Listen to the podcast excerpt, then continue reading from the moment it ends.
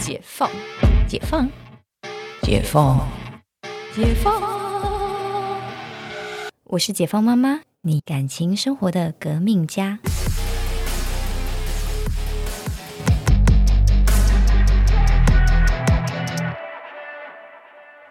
我们这一集一样啦，我们的日出人 A 大一起来聊聊这个残忍的话题。很爱对方，但对方经济不好，该怎么办？真的好现实哦。对啊，对方经济不酷不富富裕，但是就是养活自己，一人保全家保的状态。但这个状态，你想跟他结婚，或者是你敢跟他结婚吗？我觉得现在很多人都呈现这样的状态，耶，就是家里就是小康。因为像我们家，就是因为我觉得遇到这个问题的话，我会先反思自己，就是自己家的状况是怎么样。然后我觉得就是可能内心啦，或多或少都会希望对方家里有钱一点，就是你这样就可以比较少奋斗一点。就是对对，当然了，就是我觉得人人性嘛。可是就是当对方比较不是这个条件的时候，就会去思考说，那我们家有什么？嗯，对对，但我觉得很容易反思哎，因为像呃，我跟我先生，我跟陈医师两个人，因为两边。呃，陈医师他爸妈就是公务员体系的，嗯，所以你说能多有钱也不会太有钱。说实在的，但就一个稳定，对，但是就是但是他们的钱也就是留给他们自己够他们自己用哦。对，因为像呃，我婆婆提到退休，她还没有退休俸。那我我我公公是那个警官，他是警官退休，所以那他退休俸也是他就是。自己玩玩股票去了，嗯嗯嗯，就是也没有什么负担，什么家用，也不要想说他给你，嗯嗯嗯，对，所以我们那时候就是你看，就连我们结婚，我们都是自己自己赚。钱，对，自己赚，然后办婚礼把面子给他们，啊，然后我们两个人卖干了一年，天哪，对，而且那时候你知道我为了办婚礼呀，卖干卖到什么程度？就是那个婚礼布置太贵，我然后看到报价什么。要要五十几万，我说你去抢好了。你那时候是不是自己做了什么？对，没有所有的婚礼布置我都自己做。你那时候是不是自己插花还是？对，连花我都自己插。我到台北花市买花自己插，好累哦。对，然后那个那时候什么所有的输出就是设计都自己做，然后好有才。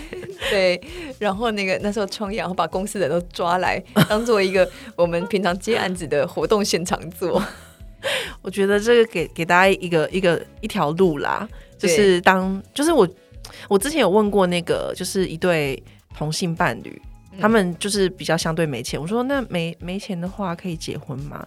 然后他就很快回我说没钱有没钱有没钱的结婚方式啊，对啊，嗯，而且嗯，当然同性伴侣就又可能再少一个考虑就是小孩的问题啦，相对来说，嗯，因为其实同性伴侣。呃，有愿意生小孩的，那真是相对是经济比较富裕的，嗯，因为你可能还要就是去国外生，然后代理孕母什么，对，那个通常是相对经济富裕的。然后，嗯，其实这样的比例其实是低的啦，对，没错。对，在大部分的状态下，他们还是结不结婚？我觉得在同性伴侣当中，他们比较大的是，呃。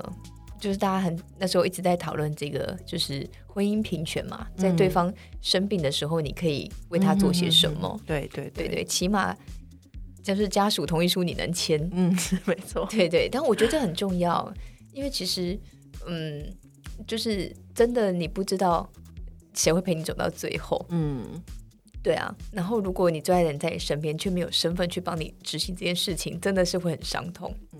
我觉得能不能结婚有一个很重要的前提，就是你觉得对方有没有那个想要跟你一起努力的那个实质上的担当，或者是他实实质上做的事情，嗯，态度跟他就是说的跟做的有没有让你有这个热情，去跟他迈入人生下一个关卡？真的就是不容易。对啊，真的 就是人生真的很不容易。你刚刚是不是有跟我分享那个，就是别人的人生的那个啊部分？因为我们刚刚有在在录录之前有闲聊，对，但你知道这个，我觉得价值观还是蛮偏差的。我们就是当那个就是那个嗑瓜子的话题，真的是嗑瓜子。对，就是今天你有两个选择，然后因为这是真实案例嘛，嗯，就是你有两个选择，有两个男人追你，那一个呢是五十几岁，身家百亿美金的，呃，成功男士，住在曼哈顿。嗯，然后呢，另外一个呢是三十多岁，年轻，身材好，帅，体贴温柔，但是 三五没没钱没房没车，你要选择谁？对啊，三五是他的月薪还是三年纪？三五。哦，三五哦哦哦，对，没钱没房没车，因为三十几，我就会想说，是三十九吗？不是三五，对，没房没钱没房没车，很难选吧？我我觉得啦，就是。因为我我我我个人就是不会遇到这种事情，所以，但是我如果今天是一个，就是好，我今天想让我自己是一个条件很，就是可能我外表就是很辣或者什么，就是你知道，就是可能小开会爱的那种 条件的，对，如果是这样子的话，就是我我一定是会选那个有钱的，就是我会选那个有钱的原因，并不是因为就是。呃，因为我我觉得我自己，我这是我个人，就是我谈恋爱，我是会就是希望对方身上有我可以崇拜的地方。然后，因为我不是一个很会赚钱的人，就是我会很想要跟他取经，就是会很想要知道说，就是哎，到底要怎么样可以就是赚赚大钱。那那个三无的那一位，就会觉得好像就身体好啊，是哦身体，可是我就是比较。就是我就比比较不会想要崇拜这个部分，对。但是如果真的要选的话，我可能都不要。就是如果今天真的是落入一个就是二选一，必须要选的话，我可能就是会选有钱的那一个。对。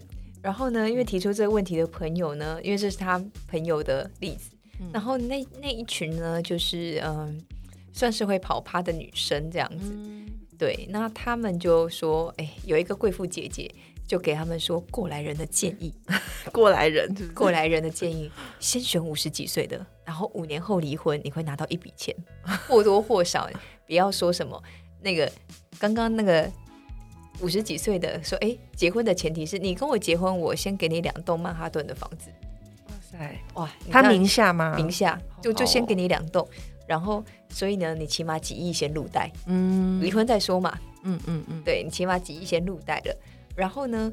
离婚之后谈谈看嘛，不行。离婚之后你起码有两栋房子。离婚之后你有三十几岁的，至少那时候他应该体力还不会太差。嗯嗯嗯。或者是你有很多小鲜肉可以继续养下去，成为一个富婆。对。然后我就说，这怎么听起来怪怪的？然后那个贵妇姐姐就说：“这是我过来人的建议。我结过三次婚，而且三个都是住新一区豪宅的。”都帮三个生了一个小孩，每离婚一次，我就得到了一栋新一区的豪宅，所以他现在名下有三栋，而且他三个都有生小孩，所以未来小孩的还跟他有关，就是赡养费啊，然后那些生活费什么的。没有小孩都还是留给男生，哦可是未来小孩继承的时候，其实可能都还是会跟这个妈妈是有关联哦。然后我就觉得天哪，深谋远虑。对，然后他就是呃，因为这样子呃，他就是有了三三栋的豪宅，然后他现在他现在五十多岁，嗯，然后他现在都跟三十几岁的小鲜肉们在一起，然后任他挑选。或者说，嗯，听起来是蛮快乐，但是我好像没有办法。我觉得听起来像许纯美啊，不觉得？就是我就想，你说你的这位贵妇朋友是许纯美吗？还蛮有许纯美的味道。就是他自己，他自己本人应该是蛮开心的，但是我觉得很厉害，就他等于从如果是这样的话，他可能从十几年前就在这么打算，那他就是。想法走的蛮前面的耶，没有许纯美想法走的更前面啊。许纯美的想法是走在三四十年前面呢。哎，许纯美这个人好久没有出现了，不知道现在在干嘛。对，你看她就是老公一个个死掉，有没有？然后她的财产就越越来越多。然后后来包养小鲜肉，但虽然说后来被那个小鲜肉打。哦，对耶，对，因为。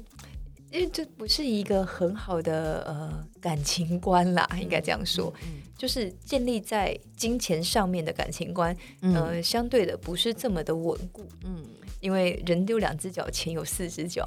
对，是不？对呀，你就其实这样的感情观并不稳固，嗯，就是说跑就跑，嗯，对啊，